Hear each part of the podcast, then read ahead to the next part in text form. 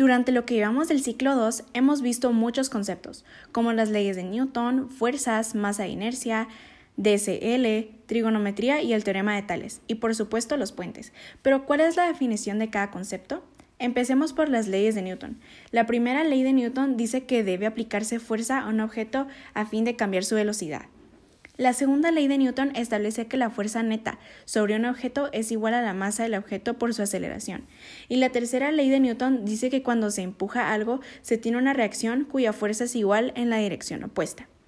En la física hay varios tipos de fuerza, por ejemplo, fuerzas de contacto, que resultan del contacto físico de dos objetos, y las fuerzas de campo, que son fuerzas ejercidas por un cuerpo a otro.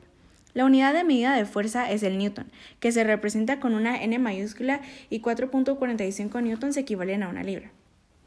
La masa es una medida de la resistencia de un objeto a los cambios en su movimiento debidos a la fuerza, y la inercia es la tendencia de un objeto a continuar en su estado original de movimiento debidos a una fuerza.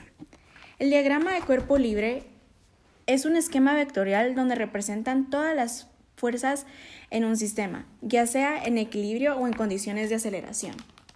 Y la trigonometría nos sirve para medir la distancia que hay desde cierto punto a otro, empleando ciertos elementos como un triángulo de cualquier tipo.